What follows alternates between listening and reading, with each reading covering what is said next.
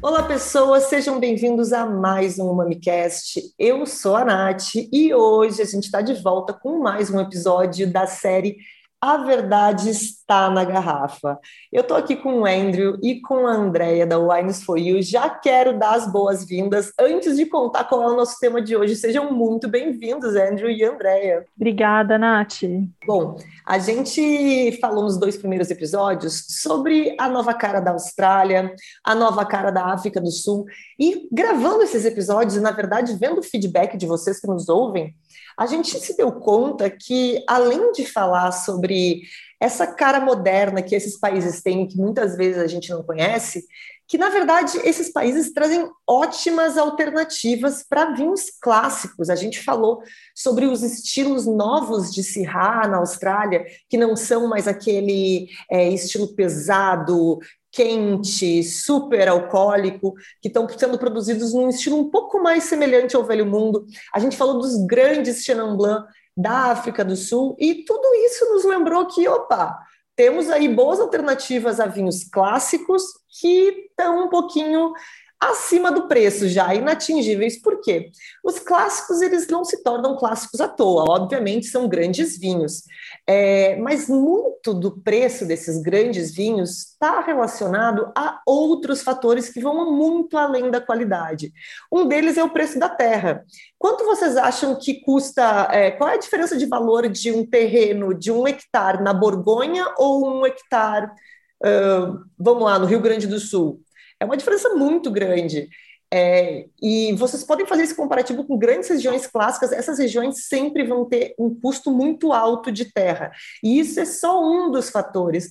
A gente tem aqui o tipo de uva que vai interferir no valor, é, a escassez desses vinhos, grandes vinhos, são produzidos em quantidade menor. Quanto menos oferta, e mais demanda, a gente sabe que o valor vai subindo. A gente tem regiões tradicionalíssimas que acabaram transformando vinho em, em commodities, em investimento, é, porque esses vinhos se valorizam muito com o tempo.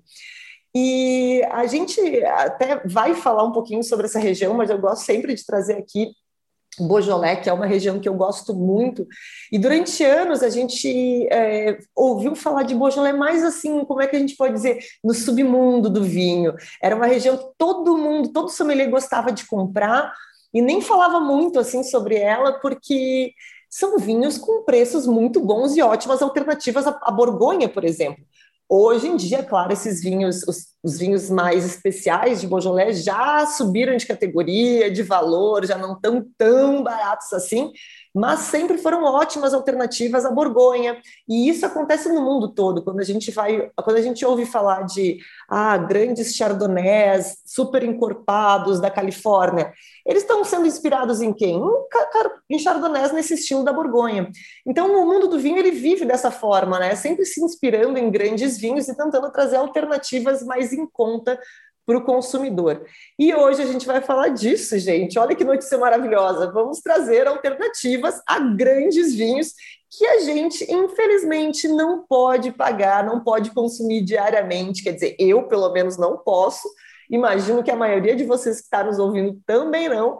Então, a gente vai trazer ótimas alternativas de grande qualidade para quem é fã desses grandes vinhos. E meus pêsames se você é fã desses grandes vinhos, porque é uma tristeza amar tanto uma coisa e não poder comprar assim com essa facilidade. Um detalhe: a Wines for You que está aqui comigo, que aceitou essa brincadeira de encontrar alternativas para essas regiões super clássicas, também vende essas regiões super clássicas e é super fã. Então a gente vai falar aqui de Borgonha, de Bordeaux e eles comercializam sim esses vinhos. Mas a brincadeira de hoje é encontrar alternativas para eles, tá? É... Vamos começar então por uma região muito clássica, um vinho muito clássico é, da Itália, que muita gente é fã, que é o Brunello de Montaltino, um dos maiores ícones da Toscana, 100% do Sangiovese, um vinho muito potente, muito estruturado. Ele, ele evidencia toda essa nobreza da Sangiovese, mas é um vinho que, assim, é, vamos dizer que ele custa em média, falando, é, sendo positivo, uns 500 reais no Brasil, mas ele chega, na verdade, a muito mais. Mas eu já sei que vocês trouxeram aqui uma ótima alternativa, que inclusive não foge muito dessa região, mas traz esse, essa mesma qualidade num valor muito mais acessível, em regiões satélites. Na verdade, aqui fica uma dica, viu, gente? Sempre procurem regiões satélites. Regiões satélites de Bordeaux vão ter grandes vinhos com valores abaixo de Bordeaux. Regiões satélites de Brunello vão ter grandes vinhos também abaixo desse valor, porque elas são menos conhecidas. Já fica a primeira dica do episódio: busque regiões satélites dessas regiões famosas. Mas, gente, me tragam então uma boa notícia para os amantes de Brunello de Montaltino. O que, que a gente pode buscar se a gente não tem dinheiro para um Brunello? Um, sim, Brunello de Montalcino é um vinho fantástico quando fez muito bem. É, mas esse vinho é como é, outros vinhos muito famosos. É, é, elas têm produção é, muito limitado, é, como o mundo todo quer, quer beber esses vinhos. Hein? então, os de melhores Brunello de Montalcino, é, elas são muito altos. Eu acho aqui muito uh, mais alto que um mil reais facilmente, hein? É, dois, dois, dois mil reais também, eu, eu vi produtores bons de Brunello de Montalcino. Então, só sul de Brunello de Montalcino, da área de uh, Montalcino, é Montecuco.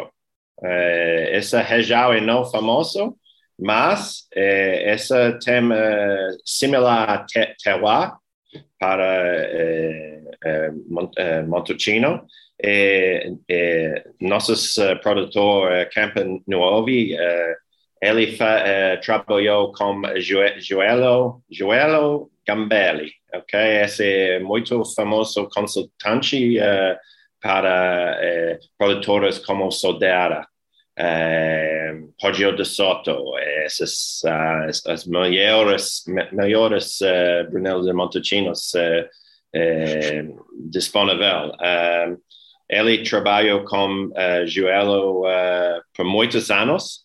Ele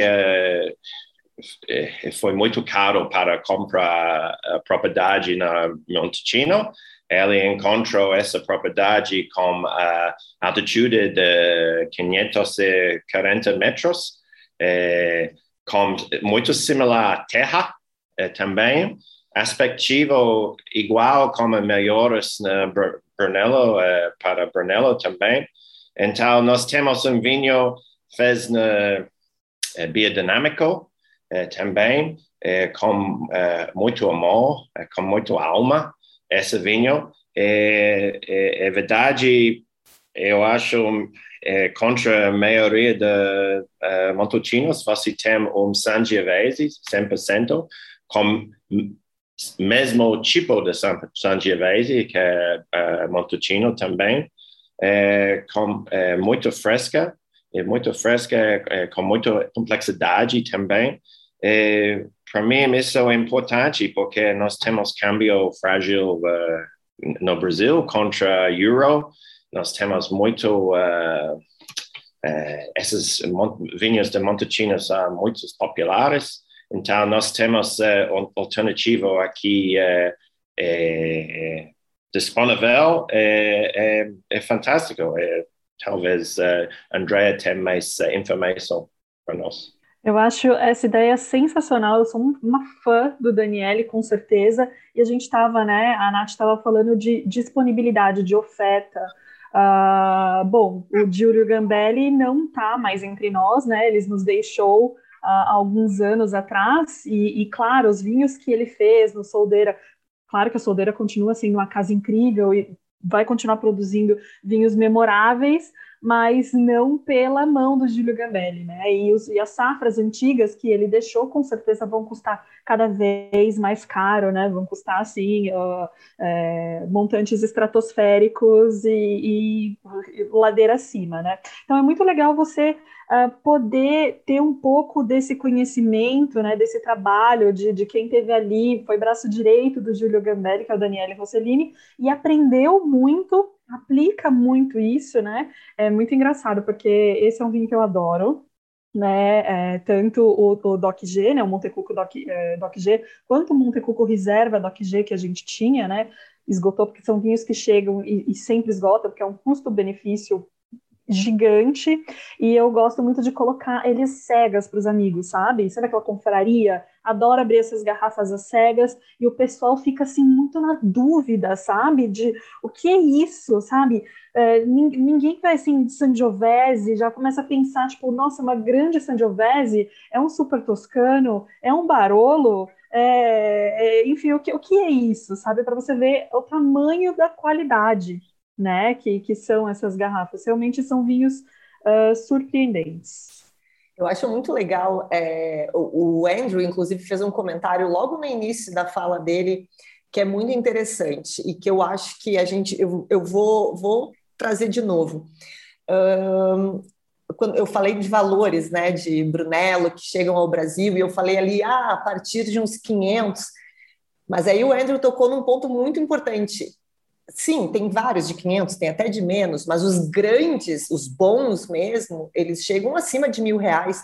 E, e isso é muito importante a gente lembrar, porque quando a gente está falando de regiões muito renomadas, uh, o nome da região já vende o vinho. Então, existe muito produtor, não quer dizer que seja a maioria, mas existe muito produtor que produz qualquer coisa porque ele tem aquele nome, porque ele está naquela denominação, então ele só segue o que tem que fazer. Ah, tem que ser 100% Sangiovese, tem que passar tanto tempo por madeira, então é isso que eu vou fazer ponto, sem se preocupar com a qualidade extrema. Então, muitas vezes, o que, que acontece? Quando a gente compra um vinho desses com um valor mais baixo, e valor mais baixo do que um bom Brunello, não quer dizer que seja um valor baixo, porque são caros, mesmo os de má qualidade são caros. Quando a gente compra um vinho desses, é, muitas vezes a gente está realmente comprando apenas a denominação, está comprando um vinho de qualidade inferior, que segue um mínimo de requisitos para estar tá dentro daquela denominação e que se vende automaticamente por ser daquela região. Então, até para comprar os vinhos de denominações renomadas, é muito importante conhecer produtor, né? E ter noção da qualidade daquele produtor, porque a gente sabe, tem inúmeros produtores que a gente sabe que são produtores de qualidade mais duvidosa e que estão lá produzindo em grandes apelações. Então, isso é muito importante. E aqui, o, o, exemplo que vocês trouxeram é justamente o oposto disso: é um produtor de grande qualidade produzindo numa região desconhecida. Então, a gente já sabe. Pelo produtor que isso vai ser bom. É, é quando a gente conhece o produtor, a gente fecha os olhos para a denominação, ele pode ser um IGT, que ele vai ser de grande qualidade. Né? Inclusive, esse é um movimento que a gente vê acontecer muito é, no velho mundo, produtores saindo da sua denominação e produzindo vinhos apenas com uma indicação geográfica, uh, porque querem produzir coisas diferentes, porque não, tão, não querem ficar presos naquelas regras. E, foi assim que surgiram os super toscanos. Os vinhos, talvez mais famosos da Itália, surgiram da, dessa fuga, saindo de uma denominação e produzindo um IGT qualquer que não é nada de qualquer, né? Se tornaram os grandes vinhos e fez o resto dos vinhos da Itália subirem de nível. Então é muito importante prestar atenção é, no produtor, não só na região, porque a gente sabe que a Europa, o vinho europeu, ele quase se vende sem, sem fazer muito esforço, né? Essas regiões famosas só se vendem por, por, por existirem. Então é muito importante conhecer o produtor. E aqui a gente tem um caso de uma região que é satélite de Montaltino, fica ao sul de Montaltino, que é Montecuco. É Montecuco mesmo? Falei certo? É, né? E está é, sendo, tá, tá sendo é, onde está sendo cultivada, estão sendo cultivados e produzidos vinhos uh, num nível que poderia tranquilamente estar ali junto com o Brunello, ou acima de muitos Brunelos duvidosos, é, só que sem aquele nome tão famoso. Então, é bom prestar atenção nesse tipo de produtor, nesse tipo de região satélite, porque a gente, na maioria das vezes, tem muitas surpresas boas e experiências muito melhores. E aí, o que tu falou, André, de colocar cegas, é a melhor forma de provar que um vinho é incrível. É a verdade está na garrafa, né? Esse é o nome da nossa série, é justamente por isso porque esquece a denominação, esquece isso, prova que está na garrafa, e aí a gente vai ver o que, que tem ali, o que, que tem de bom. Eu acho que esse é um, é um grande ponto para o pessoal começar a entender e buscar melhores formas de comprar. E a Itália tem muita, é, muito vinho que entra nesse, nesse mesmo. A Itália não, né? Todos os países mais tradicionais da Europa. E aí eu vou entrar na França. E vamos começar na França. Já, já vamos começar assim, ó, com o pé na porta, né? Porque, na verdade, todas as regiões que a gente trouxe aqui da França são meio pé na porta, mas vamos começar com Borgonha, gente. Que tristeza ser amante de Borgonha. É, é a coisa mais triste do mundo ser amante de Borgonha no Brasil uh, e ter que pagar o preço de um grande Borgonha. Porque quando a gente fala em Borgonha branco, a gente está falando de é, vinhos complexos, de intensos, é, assim, do, dos maiores níveis que a Chardonnay pode alcançar no mundo, né? Se não o maior nível que pode alcançar no mundo. O problema é que um grande branco da Borgonha não aparece por menos de quatro dígitos do Brasil. A gente está falando aí de um, um Montrachet, não tem Montrachet por menos de mil reais, e a gente não está falando nem das classificações mais altas. E nem sempre, e aí aqui a gente vai fazer uma coisa um pouquinho diferente, é, que eu já sei qual é o vinho que vocês trouxeram para substituir, nem sempre a substituição precisa estar uh, exatamente atrelada à variedade. Quando a gente falou de Montaltino, a gente falou também de um vinho 100% Sangiovese, como um Brunello. Aqui, vocês estão trazendo uma outra variedade, mas que atende esse mesmo estilo de vinho, que são os Borgonhas brancos. Contem para a gente, então, que vinho é esse e por que, que vocês escolheram esse para suprimir, não, para substituir um Borgonha branco? Sim, um, well, look, eu adoro Borgonha branco, hein? mas realidade é você fica com o mesmo uh, valor para uh, comprar uma garrafa. E, talvez 10 anos atrás você uh, pode beber uh, Merceau eh, para esse valor. Eh, depois eh, foi Bourgogne, Bourgogne Branco, Branco eh, Branco. talvez agora Bourgogne Branco na área menos famosa. Porque os preços são ridículos. Você disse Montrachet para mil reais.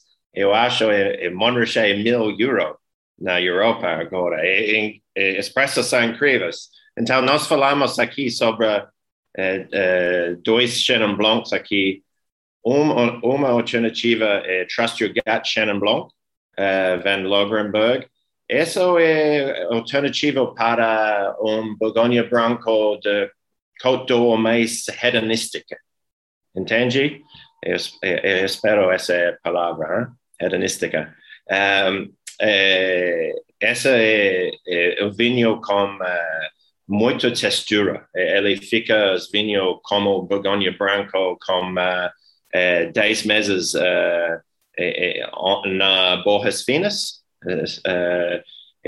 para sem batonagem, mas isso para desenvolver uma textura complexa, como um, um, um pouco, pouco boneia, mas essa cega é como um chardonnay muito fino, uh, similar como a experiência de, de Merceau. Eu adoro Merceau. É, Merceau Perrier é fantástico, mas agora os preços são. Então, se você quer essa experiência, essa Chenon é, é opção, opção muito interessante. É, é, é muito menos preço contra é, por exemplo. É, é, talvez Andrea, você pode falar sobre isso também? Claro, a gente conversou essa semana, semana passada, né, Andrew, com o Lucas Van Lodenberg para uma live no Instagram, que a gente adora live no Instagram.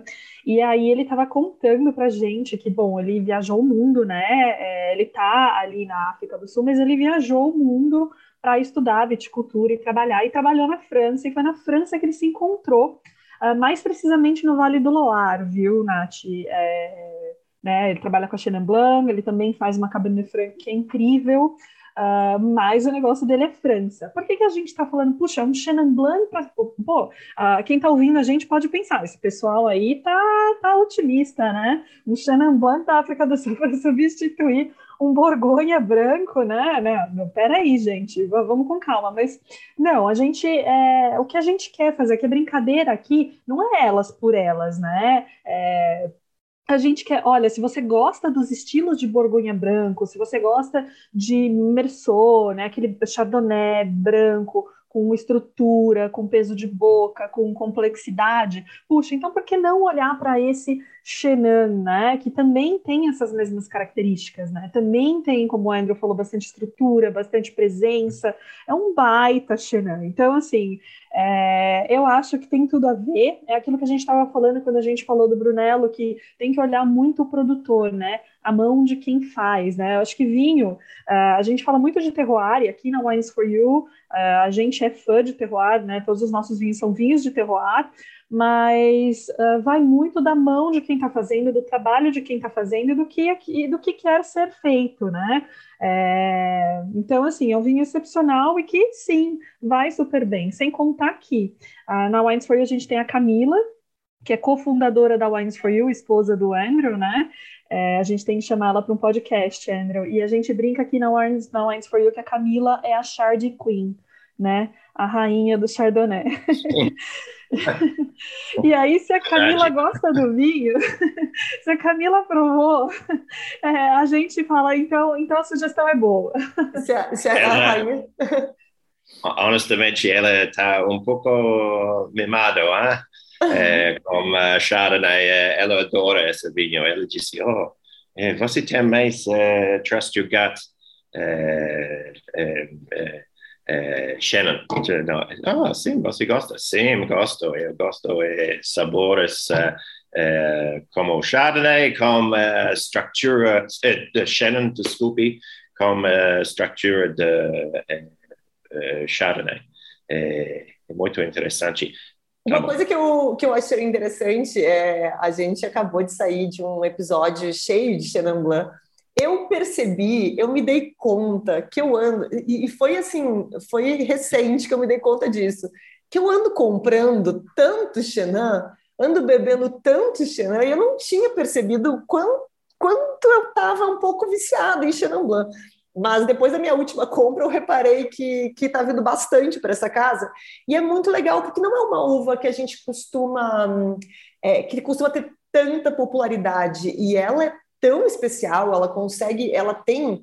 Assim como a Chardonnay, e aí tem uma semelhança muito grande, né? Que a Chardonnay é essa uva que é um pouco tela em branco, ela pode ser produzida em vários estilos, se adapta, se adapta muito bem. Não é exatamente o caso da Chenin, mas a Chenin em si, ela Bom, só lá no Vale do Loire a gente tem é, vinhos secos, vinhos doces, tem vinho botritizado, tem espumante de Chenin, tem uma variedade imensa e é uma uva que tem uma capacidade de produzir vinhos assim dos mais simples aos mais complexos. E ela tem essa essa capacidade de produzir esses vinhos mais untuosos, mais cremosos, com textura, e é exatamente nesse ponto que a gente traz ele como um bom substituto para Borgonha branco, né? Não é que ele vá ser, como a gente disse, não tem os mesmos aromas de um Borgonha branco, mas tem aromas maravilhosos, é um Chenanzinho bem feito, é uma delícia, e ele envelhece, principalmente Chenan, quando envelhece bem, ele muda de uma maneira que eu acho que é, é poucos vinhos brancos têm a capacidade de mudar como um Chenan muda, né? O Chenan, a gente, ele pode até às vezes não ser tão expressivo na juventude, quando ele começa a amadurecer, ele começa a se exibir, vai ficando uma, vai ficando incrível. Inclusive, no papo que a gente teve com o Lucas Van Loderenberg, que faz esse vinho, ele comentou com a gente: olha, guarde esse vinho, guarde, porque ele vai ficar maior, ele só cresce. Então, é um vinho de guarda, né? O pessoal fala, ah, mas vou tomar um chinesinho jovem é, para substituir aqui um, um, um, chardonnay da Borgonha, né? Um Borgonha branco que eu envelheceria por muito tempo. Não, minha gente, guarde, quem guarda tem e, e é recompensado por isso. Exatamente. É, bom, já que a gente está falando de Borgonha branco, temos um outro problema na Borgonha também. Borgonhas tintos triste dos fãs. Olha, o que, que eu digo para vocês? Ainda bem que eu nunca provei um grande Borgonha tinto, porque eu tenho certeza que eu ia sofrer demais de não poder beber isso todo mês na minha casa. Então, assim, aqueles grandes, famosos Borgonhas, assim, eu digo felizmente porque é para me para me auto é, para me auto cuidar que na verdade é óbvio que eu gostaria de ter provado mas não provei ainda. E quando a gente fala de é, Borgonha Tinto, a gente está falando de vinhos que eles eles chegam a um valor que muitas vezes eles, eles, compram uma, uma propriedade, né? compram uma casa, eles são leiloados, eles são vinhos que são de pequeníssima produção. A gente sabe que os grandes Borgonha Tinto são feitos em parcelas super pequenas, os, os grandes vinhedos, na verdade, são pequenos vinhedos. Então, é, é, eles são, têm valores super impeditivos. Assim, aqui eu não vou nem me arriscar a chutar valores, mas eu sei que a gente tem boas substituições, inclusive com a própria uva, mas em outras regiões. Então, pessoal, me contem como a gente pode substituir um Borgonha tinto. Esse desafio, hein? Sim, é, sim, Borgonha tinto é fantástico. Nós adoramos é, Borgonha tinto. É incrível, é, é, vinho. Mas é, agora é, talvez eu sou um pouco mais velho de vocês, hein? então eu lembro uh, uh, muitos anos atrás, se for possível, para beber uh, Borgonha Tinto bons, muitos bons. E, foi caro, mas agora foi incrivelmente caro. Hein? E, então, nós temos é, outras opções agora, isso é bom é, porque é, foi muito raro para encontrar é, Pinot Noir de qualidade é, fora Borgonha, mas é, agora é não é verdade. Nós temos é, é, dois, duas garrafas aqui, é, Spätburgunder da Alemanha, da Weingut Torle, clientes uh, adora as Rieslings de, delas também, mas elas são muito apaixonadas sobre Pinot Noir. Então, elas, então elas, nós temos o Spätburgunder mais simples delas, mas isso é não vinho simples. Isso é Borgonha, para mim, no estilo de Borgonha Primavera. Com frutas é, das cerejas, é, mineralidade também, mas é, com é, quatro anos de idade, é, é, é muito fresca, é, mas é, tem intensidade também, mas é elegante ao mesmo tempo. então, isso é um vinho de primavera no estilo. Outro é Klein Rivière, da África do Sul, Johan Maia, eh, nossos eh, clientes eh, adoram as vinhas deles, de Chenin Blanc, outras coisas, mas ele é muito apaixonado sobre Pinot Noir. Então, essa é com 2000, 2016, essa vinho é mais no estilo de outono, outono, com sabores de floresta, de chão. Uhum.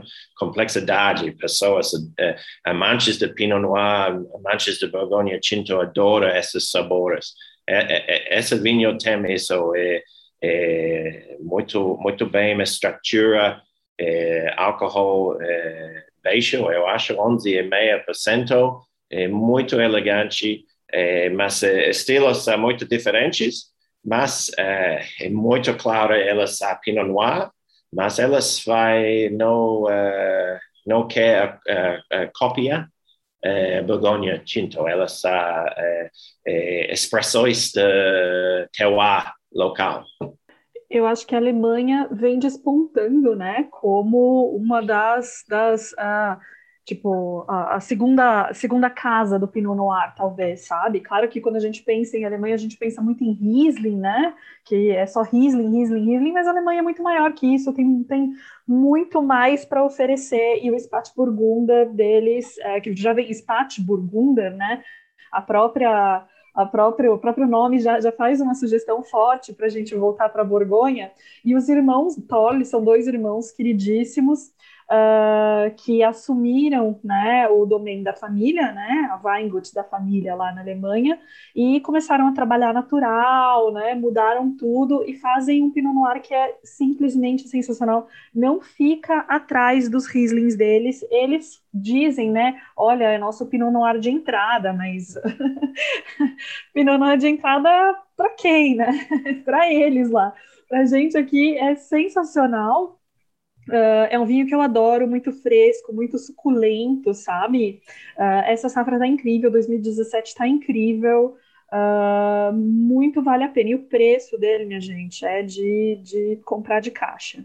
E o Klein River, eu ouvi de um cliente esses dias, eu adorei, que o Klein River é o puro suco do Suboá sabe? Aquela coisa de chão de floresta, de, de folhas secas, de chá, de cogumelos. Como o Andrew falou, muito outonal, né? O Andrew, inclusive, harmonizou esses dias com uma sopa de cogumelo aí que deu a maior vontade. eu, bom, Pinot Noir, uh, né, Borgonha Tinto, eu tomei muito pouco na minha vida, né? Tomei muito estudando, fazendo curso, né? Fazendo aquelas degustações em que você compartilha uma garrafa com muita gente, que isso é uma delícia também, é uma delícia isso, né? Mas para eu que estou entrando no mundo do vinho agora, que estou começando a estudar vinho agora, sabe? Para mim é uma lenda. Borgonha Tinta é uma lenda, sabe? É praticamente inacessível, assim. É uma coisa que realmente, uh, né? O Andrew outro dia me presenteou com uma garrafa de, de, um, de um, grande Borgonha Tinto, mas não é algo que eu consiga é, comprar e tomar sempre e abrir sempre. Mas para quem gosta de um Borgonha Tinto, né? Mas quer um vinho mais assim para abrir sempre com certeza esses dois são boas pedidas. Borgonha Tinto é, parafraseando, né, um grande cantor brasileiro, eu nunca vi nem bebi, eu só ouço falar, basicamente é isso.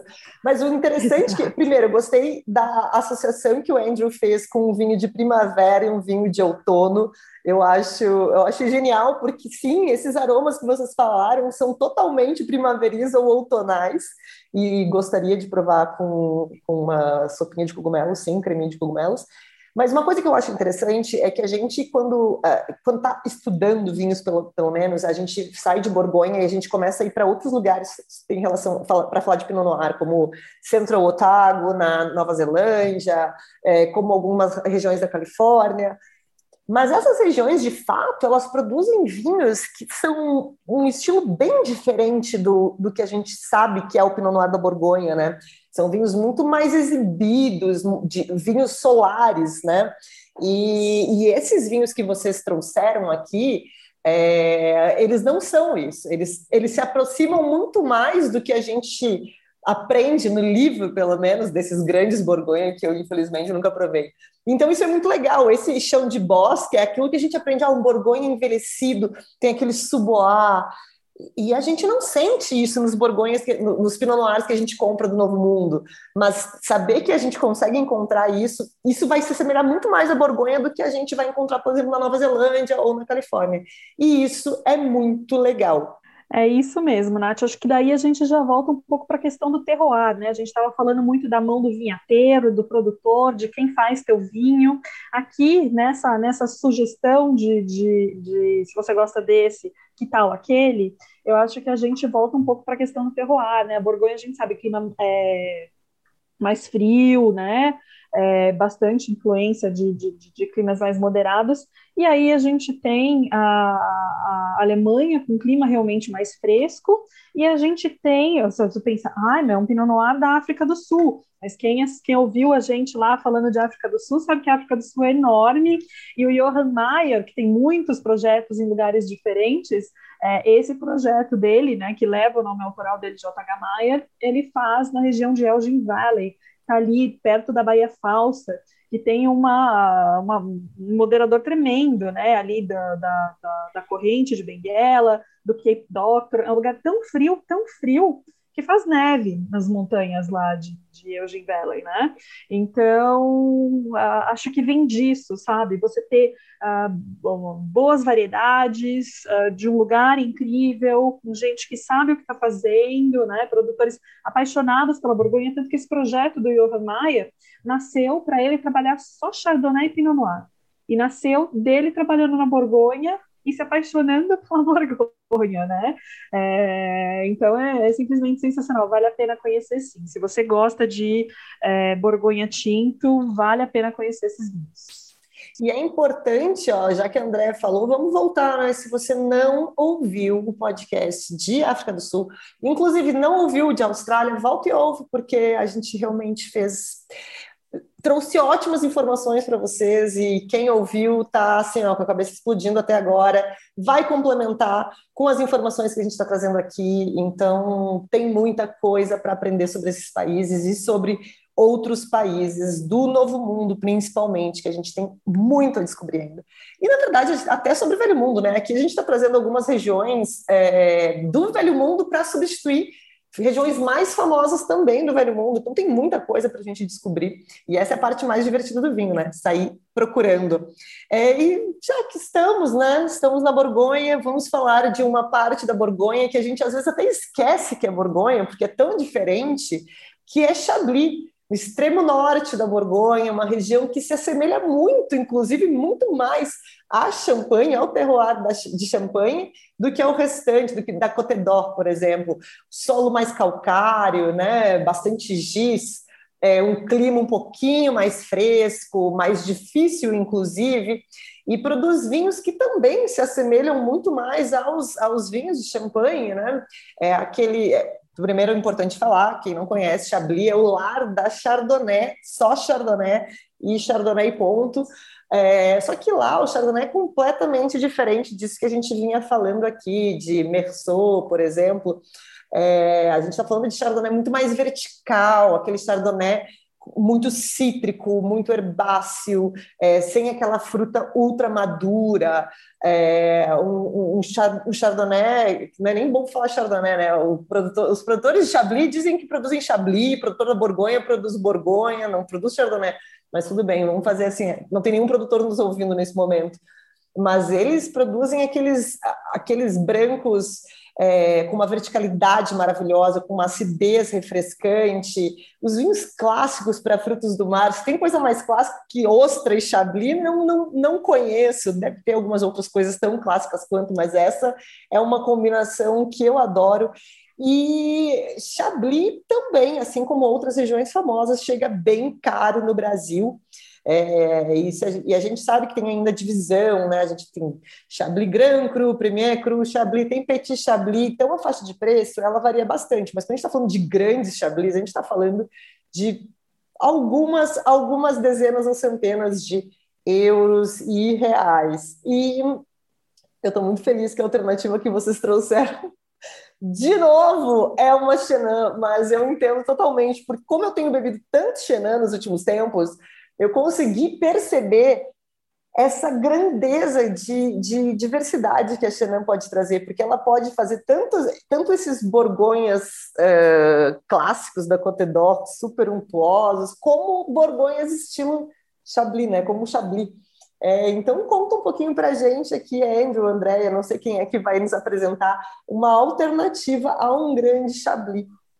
Eu tenho um amigo, Nath, aqui do mundo do vinho, vou até parafrasear ele aqui, né? Que, que ele, ele, ele brinca, né? Que Chablis não faz vinho, às vezes Chablis faz dinheiro. Porque é, ficou tão louco isso, né? Claro, eles têm um terroir único, né? Um solo único, uh, vinhedos incríveis, de excelente exposição, mas o Chablis virou uma marca, né? Virou uh, realmente um pretexto para você é, precificar teu vinho, e claro que você tem produtores incríveis e vinhos maravilhosos, mas não é uma regra, né? Uh, ah, para mim, Chablis, você falou de Chablis e Ostra, para mim, eu acho que a característica mais marcante do Chablis é aquela salinidade, sabe? Que, que ele aporta, é, ele é quase salgadinho, ele é afiado, ele tem, tem uh, é, aquela boca cortante, mas ao mesmo tempo ele, o bom Chablis ele tem corpo, ele tem estrutura para dar conta disso aí, né? Para não ser é, é, só, só o afiado. Então a gente trouxe aqui para vocês o mais um Chenin Blanc, deu para perceber que a gente, assim como a Nath, é muito fã de Chenin Blanc, que é o Swerver, né? é, que tem exatamente essas mesmas características e é exatamente o que eu vou separar para comer com o meu sorver no fim de semana são ostras, porque ele tem, ele, ele é salgadinho, eu quero convites. É vamos, vamos, vamos combinar, cola aí. Ele é salgadinho, afiadinho, nossa, ele, ele, ele pede, ele pede essa combinação. Isso é muito, uma coisa muito interessante e até o nosso, o nosso objetivo aqui é dar uma alternativa a Chablis, mas eu acho que é importante a gente voltar um pouquinho para Chablis para fazer um comentário que muita gente associa Chablis e, e, faz uma diferença mental assim de Chablis para a Borgonha da Côte que um passa por madeira e o outro não, por isso que um é encorpado e o outro não, e na verdade não é bem assim. É, como o André falou, Sim, existem vários chablis super jovens que são vinhos que nem não passam por madeira nem nada, mas grandes chablis passam. A gente não percebe tanto aquele toque de madeira, porque geralmente é uma madeira mais antiga, madeira que já passou por alguns outros usos, mas eles passam sim, a maioria, pelo menos dos chablis Grand Cru que eu conheço, passam por madeira, é, o que dá aquela essa, essa estrutura um pouco mais é, mais como é que eu vou dizer, não, não, não é pesada, porque Chablis não é pesado, mas uma textura um pouco mais cremosa para balancear aquela essa, essa verticalidade, essa acidez que às vezes quem não é muito fã de acidez sente nos Chablis mais jovens parece que vai arrancar o esmalte do dente, sabe? Eu adoro. Mas nos Chablis mais é, de maior qualidade, um Chablis Premier Cru, Grand Cru, a gente já tem uma, uma cremosidade muito mais interessante, balanceando essa acidez cortante que a André comentou. Então, esse e mantendo essa salidade e tudo mais, que é uma delícia no Chablis. E, e no, no Chenin também. Eu adoro o Chenin por causa disso. A gente consegue ter esse, esse número muito grande de estilos para qualquer momento. É como se fosse qualquer estilo de branco que eu quiser, eu basicamente encontro na Chenin. Então, é, eu acho que é isso que faz a gente se apaixonar tanto por essa uva, porque cada Chenin que a gente abre é uma, parece que é uma variedade diferente, isso é muito legal. É, vocês querem comentar mais alguma coisa sobre esse produtor ainda, sobre esse Chenin, harmonização com ostra também?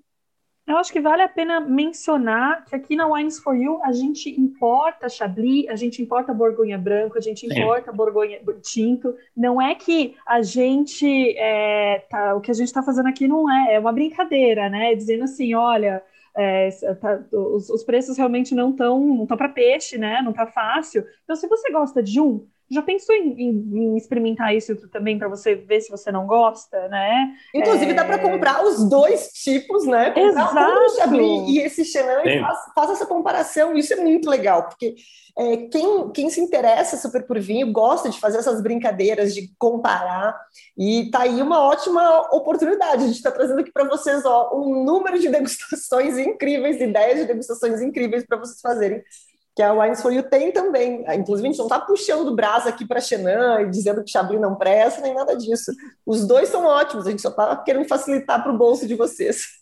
A gente sugere, aliás, que faça cegas, né? Pegue os dois e faça cegas para você mesmo, né? Como, como o nome do, do, do, nosso podcast aqui já sugere, né? A verdade está na garrafa. É surpreendente, né? Como, como, como essas coisas podem nos confundir. Então, essa brincadeira é muito legal. Essa é a graça do mundo do vinho.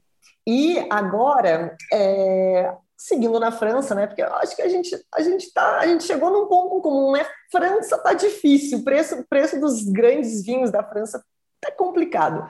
E aí aqui a gente vai entrar num, numa coisa que eu falei lá no início. Lembra quando eu disse que durante muito tempo, durante muito tempo não, ainda se faz isso um pouco, é, buscar em Beaujolais alternativas para alguns Pinot Noir da Borgonha. Inclusive, tem alguns, alguns dos crus de Beaujolais, são 10 crus, é, que tem como característica envelhecer muito de forma muito parecida com Borgonhas. A gente chama de é, o, o Morgon faz isso, tem o Morgonnet, tem uns que fazem o Pinotet, que vão pinotando, né? Vão ficando parecidos com, com Pinot no envelhecimento. É, durante muito tempo, esses, esses crus de Beaujolais tinham valores quase insignificantes, assim, era, é, dá até uma angústia de lembrar, porque Andrew, e isso eu lembro, pelo menos os preços que Beaujolais chegaram eu lembro, eu comprei muito Beaujolais com valores assim ó, ridículos. Mas é óbvio, é, a gente fica triste como consumidor, mas a gente sabe que é importante para o produtor ser valorizado. E sim, são grandes vinhos e que estavam realmente com preços muito abaixo dos, dos seus vizinhos ali.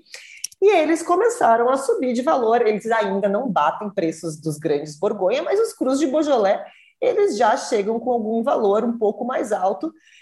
E aí a gente veio trazer alternativas para esses Cruz de Beaujolais dentro de Beaujolais. Porque aqui a gente vai voltar com aquela conversa de conheça o produtor. Vamos, vou, vou, usar como exemplo o Borgonha, porque eu sei que muita gente aqui é fã de Borgonha e sabe tudo sobre Borgonha, história da Borgonha, produtores da Borgonha.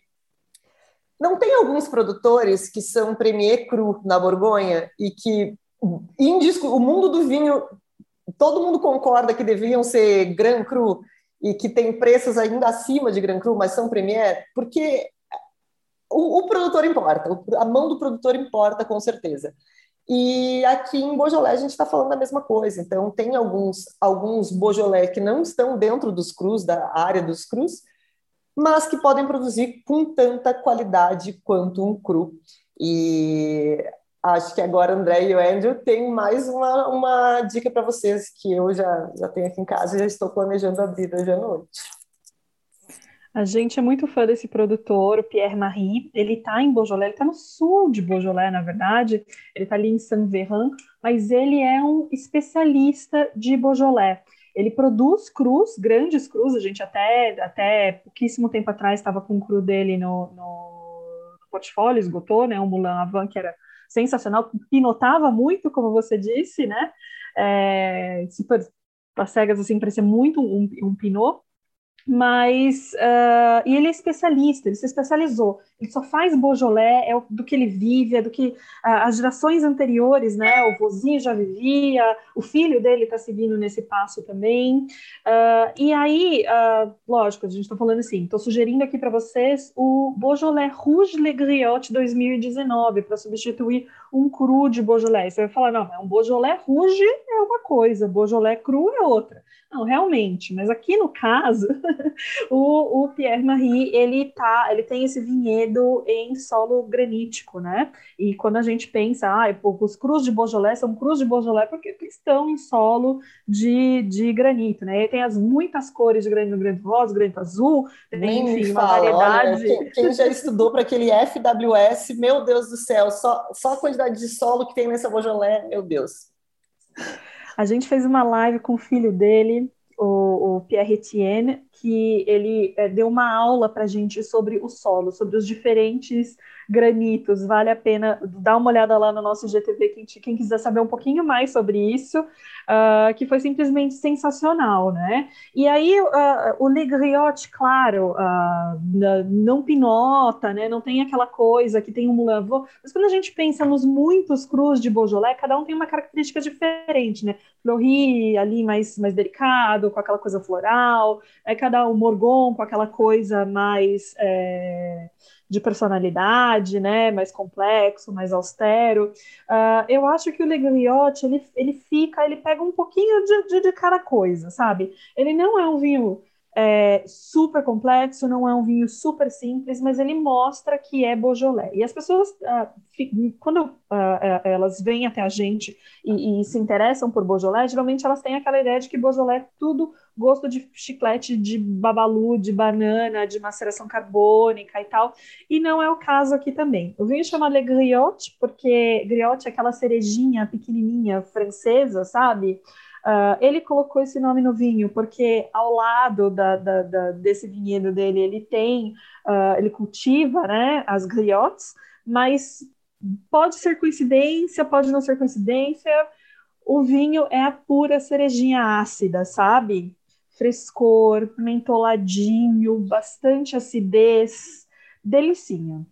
Aliás, até o, o Beaujolais Nouveau é um dos responsáveis pela região ter ficado com valores tão abaixo por tanto tempo, porque as pessoas associavam Beaujolais, botavam todo Beaujolais inteira basicamente no saco do Beaujolais Nouveau, né? Tudo é a mesma coisa. Então é esse vinho banana, chiclete, etc. E na verdade não, tem uma variedade muito grande ali. A André bem falou sobre os crus. Se a gente for pegar cada um dos 10 crus, todos eles têm características super diferentes. Um é mais leve, mais delicado, tem outros que são mais pesados, mais encorpados, com, com tanino até bem marcado que a gente jamais espera, para quem não está muito acostumado com Beaujolais, jamais espera de Beaujolais. Então, cada um tem a sua característica e eles, por muito tempo, acabavam é, custando menos, porque Beaujolais ficou com a fama de ser apenas Beaujolais Nouveau, que inclusive né, estamos no mês de lançamento do Beaujolais Nouveau, estamos, é, esse episódio vai ao ar poucos dias antes do lançamento, inclusive. Andrew. Eu acho, eu acho, né, é, essa é alternativa fantástico para Beaujolais Nouveau. É, honestamente, porque você tem um vinho é, com idade é, correta para Beaujolais, não muito rápido. Você é, é, é, chegou um pouco meses atrás, então é, é mais é, não, não sei, é, shaken up, é, é pronto para beber, para ver, é, é um vinho fantástico. É, é, Chamet fez, fez uma uh, Nouveau também, é, mas é, nós vamos pegar isso é, na, na barco, é, no, na avião porque nós, eh, nós encontramos os vinhos uh, muito agitados uh, depois uma, uma voada avião. Então, legal desse, pelo que eu estou entendendo, é que a gente tem essa essa coisa que a gente sempre ouve falar que é o Beaujolais é um vinho jovem, um vinho fresco, um vinho ótimo para ser bebido agora, mas não tão extremo quanto um Beaujolais Nouveau, que parece que saiu da, do, do pé direto para a garrafa e não aconteceu nada no meio do caminho, assim, que é super rápido. Ele está ali, não é um cru, não é um vinho sério, não é um vinho mega contemplativo, como alguns crus podem ser, mas também não é aquele suco, suquinho de cereja que muitas vezes o, o Nouveau pode ser, né? É, que também, gente, pelo amor de Deus, vocês estão me ouvindo, não me matem, tá? Eu sei que não são todos os Beaujolais Nouveau que são assim, tá? A gente está aqui falando de uma forma geral. Tu, a gente, desde que a gente começou a gravar essa série, tudo que a gente diz para vocês é tudo tem exceção, e eu sei que Beaujolais Nouveau também tem exceção, tem ótimos Beaujolais Nouveau que não tem tanto gosto de bananinha de chiclete, sim, mas de forma geral é isso que a gente espera do, de, de, um vinho de maceração carbônica, vocês sabem disso. E a gente adora Beaujolais Nouveau também, viu? Adora! É, quem, quem, quem, nunca, né? Quem, eu, eu queria estar agora lá na França, é, na, na, festa do Beaujolais Nouveau, tomando meu Beaujolais Nouveau Era... da barrica, e, e, queria, queria. Como o Andrew disse, a gente está trazendo na Wine teremos o Beaujolais Nouveau do Churnet em breve, Uh, ele vai arriver, né, o Beaujolais Novo e arriver um pouquinho mais tarde, porque dessa vez a gente está trazendo ele de navio, porque como o Andrew disse, depois, depois de um voo eles ficam um pouco nervosinhos, mas então ele vai chegar um pouquinho depois, mas ele vem também, que é legal também. Né? Mas como a gente estava falando aqui de é, sugestões uh, com preços legais, né, para agora também, eu acho que, que Uh, ele funciona bem, ele pega o melhor dos dois mundos, como você Exato, fica, fica ali no meio termo. Inclusive, André, te acompanho se quiseres ir para a festa de Beaujolais. É uma coisa que eu venho querendo fazer há um bom tempo. Pandemia me impediu por dois anos seguidos. Agora, obviamente, não dá tempo, né? O euro está sete reais, não está muito fácil comprar passagem aérea. Mas ano que vem estou super aí. Se quiserem ir fazer uma caravana da Wines for You para a festa do Beaujolais Nouveau, estou dentro, já tenho um, um, membro na, na, caravana, vou junto. Eu adoro isso, gostaria muito de participar dessa festa. Eu, aliás, sou fã de Beaujolais né? É, é, agora eu estou numa fase super Chenin, como eu falei para vocês, mas eu acho que a coisa que mais tem aqui em casa, além de Chenin, hoje é Beaujolais. E aí, gente, a gente resolveu encerrar este episódio eu acho que esse, esse, é, esse é difícil, né? Porque Bordeaux, a gente vai falar de Bordeaux agora, já estou de Bordeaux. Bordeaux é um mundo à parte quando a gente fala de venda de vinhos, né? Os vinhos, eles viraram ações, os vinhos de Bordeaux, eles são vendidos en premier. Inclusive tem um filme para quem gosta de filmes de vinho, eu já indiquei outras vezes no Mami, mas eu gosto de indicar novamente, que é o Red Obsession, que fala da obsessão uh, dos chineses pelos Bordeaux e que fizeram e que foram muito responsáveis pelo, pelo aumento vertiginoso dos preços também. Os vinhos, as pessoas negociam o vinho como, como ações mesmo, né? Então, Bordeaux de alta qualidade dificilmente vai chegar na de alta qualidade não, os Bordeaux famosos, né, de alta qualidade, dificilmente vai chegar na taça da maioria dos mortais. Mas existem ótimas alternativas. E a gente não está falando aqui apenas de, de corte bordalês, porque Bordeaux vai muito além só de, é, do corte, né? tem outras coisas lá maravilhosas. E eu sei que vocês trouxeram três alternativas para Bordeaux.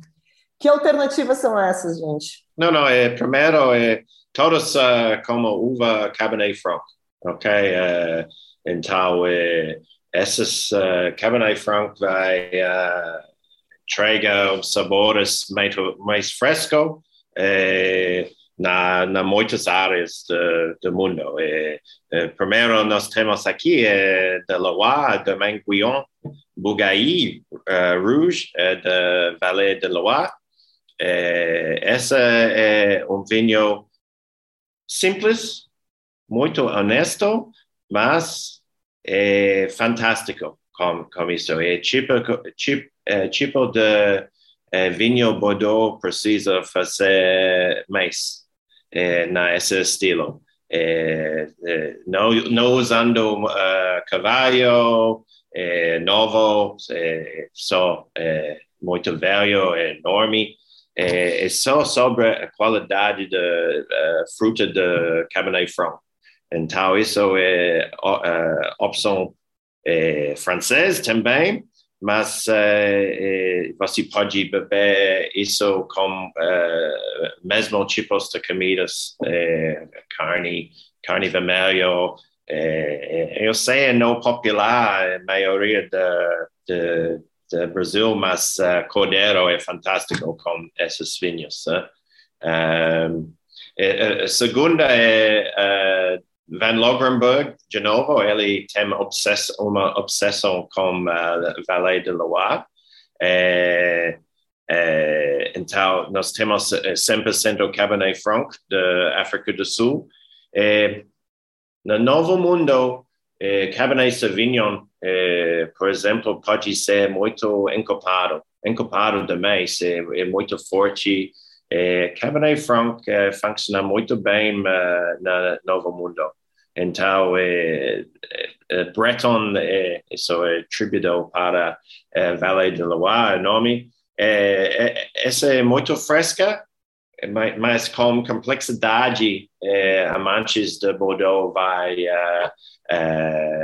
vai buscar.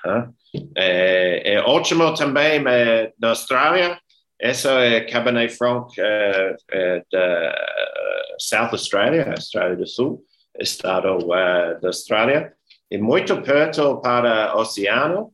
É, é, elas uh, a corrida em duas etapas, fez a corrida de, em duas etapas é, muito cedo e mais maduro também. Então, essa combinação é, vai dar muita complexidade, é muito interessante. É, Cabernet Franc para Novo Mundo é muito interessante. É, é, alternativas para é, vinhos de qualidade no estilo de, de Bordeaux.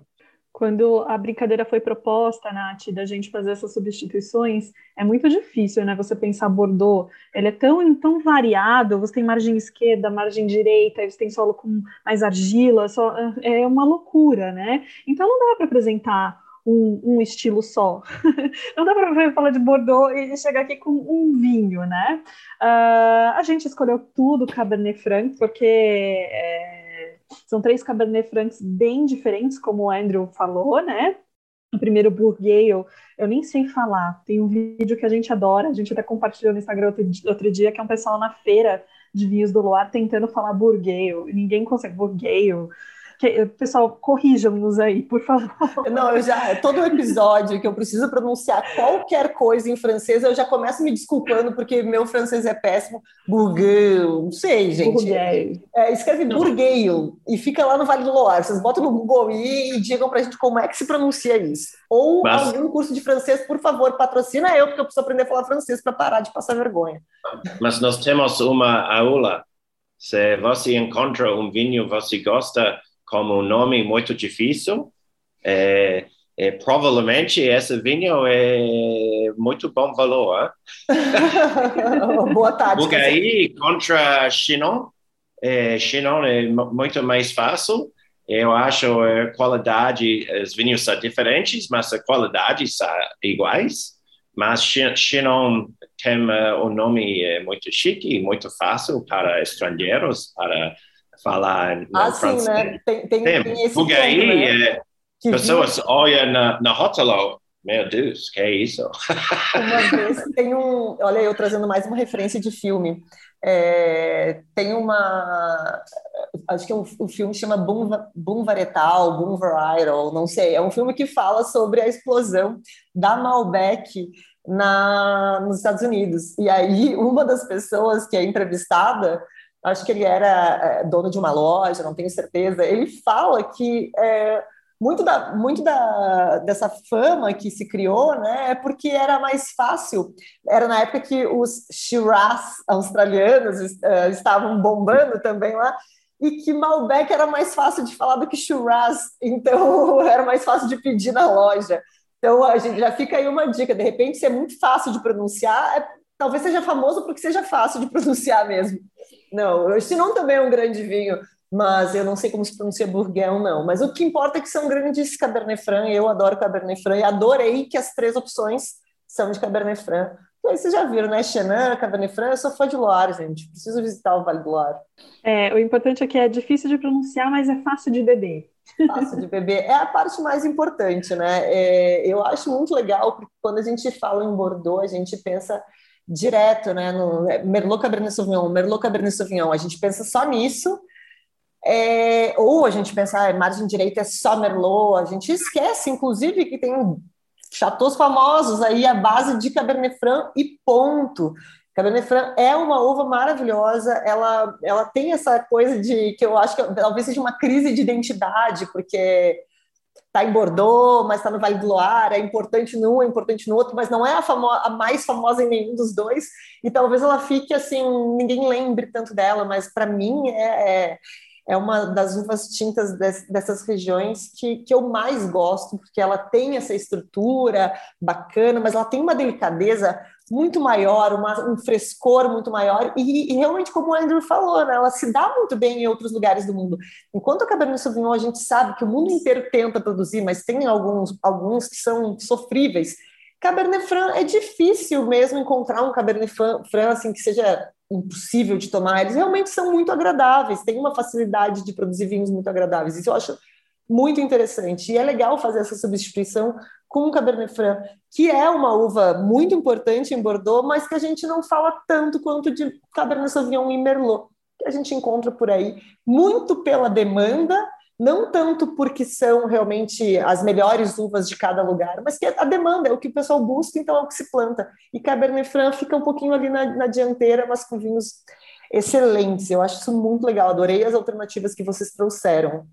Sim, com safras mais, uh, com mais calor agora. É, Cabernet Franc é muito bom para ficar acidez. É, então, é, é, é, não, é, historicamente foi uh, na mistura com Cabernet Sauvignon, Merlot, na Bordeaux, uh, porque não foi sempre uh, maduro. então, agora isso é não é caso. É, então, nós temos um vinho com é, muito é, é com essa 10 é, incrível, é, fresca, com esses anos mais, com mais calor. Então, eu, eu acho que Cabernet Franc tem uh, futuro uh, com, uh, de muito sucesso. Eu concordo, eu acho que são incríveis. Inclusive, ela está despontando como uma grande variedade aqui no Brasil Exatamente. e na Argentina também. Né? Ela vem crescendo. Eu acho que a, a, a Cabernet Franc é muito democrática, né? É, ela, ela agrada é, muito mais e muito mais fácil e, e, você pode brincar com ela, né? Dependendo de como você vinifica, né? São produtos totalmente diferentes. Como o Andrew falou, os Somos Cabernet Franc, eles fazem duas colheitas, né? Uma colheita mais cedo para ter um pouquinho mais de acidez, uma colheita mais tarde para você ter um pouco mais de fruta, de, de, de, de estrutura, né? É, então dá para brincar muito com ela, ela dá vinhos assim incríveis uh, em áreas em que ela já, já se consolidou, como a França, né? Loire e Bordeaux mas está despontando fortemente aí como uma boa opção. Está uma ótima opção. Aqui no Brasil, Pinto Bandeira é uma região que é muito importante para a produção de, de Cabernet Franc. E o Vale de Uco, né? A gente ouve falar, a gente tem essa. Tá aí mais um país que dá para falar sobre e além da Malbec, né? Porque tem muita coisa. E Vale de Uco para mim é Cabernet Franc é, na Argentina. Eu acho que tem saído exemplares muito bons de lá. Aproveitando que nós estamos aqui, está na hora da gente falar de quê? Easter egg, mas eu vou falar rapidinho, porque eu sei que tem uns malandros passando o episódio para frente estou desclassificando vocês, tá, gente? Que aí tá ouvindo, o episódio foi lançado há cinco minutos e a pessoa já achou o easter egg que estava lá no minuto 40. Vocês vão ser desclassificados, pessoal, só avisando para vocês. Mas aqui vai um easter egg. Episódio de hoje é só ir lá no Spotify, clicar em compartilhar e compartilhar nos seus stories o episódio marcando o Mami Mag e a Wines for You, que é arroba wines, underline 4, underline U. O primeiro que fizer isso e não for né, nos primeiros cinco minutos, porque obviamente esse episódio não, vocês não ouviram isso nos primeiros cinco minutos, vai levar um vinho bem especial, André. O que, que essa pessoa vai levar? Ou ainda é surpresa? A gente falou tanto de Cabernet Franc, né, Nath, que eu acho nada mais justo do que um Cabernet Franc, né? Minha sugestão aqui fica na, na difícil pronúncia, mais fácil de beber, o Bourgueil do Domaine Guion, que é simplesmente incrível, do Vale do Loire. Ótimo. Então, primeira pessoa que for lá e compartilhar direto do Spotify para os seus stories, marcando a Wines for You e o One Mag, vai levar esse vinho. Lembrando que a gente precisa conseguir ver esse story, então deixe o seu uh, perfil aberto somente por hoje, que você está ouvindo, no final do dia a gente já vai avisar quem ganhou e você já pode fechar o seu perfil de novo, tá tudo certo. Bom, gente, a gente trouxe aqui, a gente fez uma brincadeira muito legal, é, trazendo alternativas para alguns grandes vinhos que talvez custem um pouquinho mais do que a gente pode pagar hoje. Brunello de Montaltino, Borgonha Branco, Borgonha Tinto, Chablis, Beaujolais, Cruz de Beaujolais e Bordeaux. Algumas a gente substituiu por pela mesma uva, outras a gente substituiu por uvas completamente diferentes. Inclusive, trouxemos Chenin Blanc para substituir é, Borgonha Branco. E a brincadeira aqui é entender o estilo. Se você gosta deste estilo, aliás, é, isso é uma coisa que eu adoro, eu acho que ajuda muito quem está começando a beber. Ah, eu gosto de Merlot. Então, se você gosta de Merlot, talvez você também goste disso, disso e daquilo. Então, aqui a gente está trazendo isso para pessoas que gostariam de grandes vinhos nesse momento, e não podem pagar, ou mesmo que podem pagar, mas querem provar algo a mais, querem brincar, querem comparar, porque tem muita coisa para a gente descobrir. E volto a lembrar: busquem apelações satélites nas, nas regiões de Velho Mundo, tem muita coisa boa sendo produzida em regiões próximas a regiões famosas, assim como a gente falou lá em Montaltino.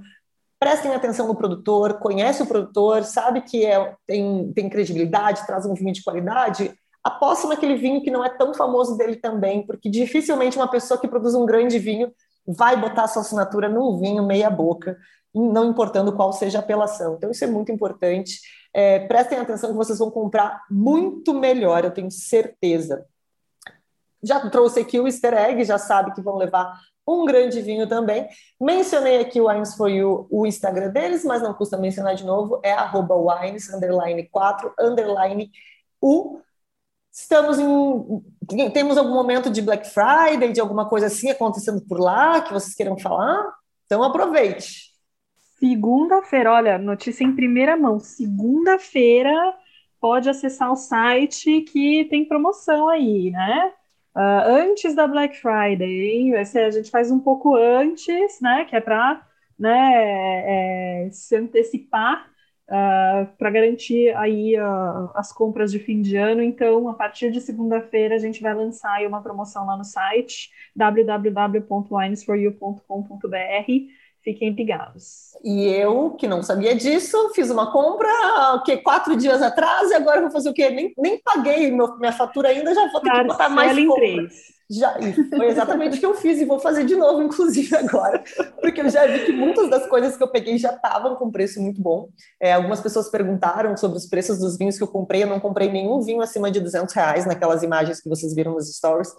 Todos vinhos abaixo de 200 reais e vinhos incríveis. Então, é, inclusive quando eu tomei o, o Rocco e o Vagabondo, o Montepulciano da Delinquente, que a gente falou lá no episódio de Austrália, o Thiago disse, quanto custa esse vinho? Eu chuto uns 400, entre 400 e 500. Aí eu disse para ele, não, 185, dele tá, compra todos, compra um de cada, pelo amor de Deus. Então os preços já estavam bons, agora eu sei que vai ficar melhor ainda na Black Friday. Bom, pessoal, então é isso. Anotem na agenda. Segunda-feira começa Black Friday, uma pré-Black Friday da Wines for You. Não esqueçam de participar da nossa brincadeira para o Easter Egg, seguir a Wines for You no Instagram e dar uma olhada lá no site, tem muita coisa boa. Espero que tenham gostado. Voltamos no mês que vem com mais algum episódio com um tema incrível para explodir a cabeça de vocês. Um beijo e até a próxima. Tchau, tchau, pessoal. Tchau, tchau.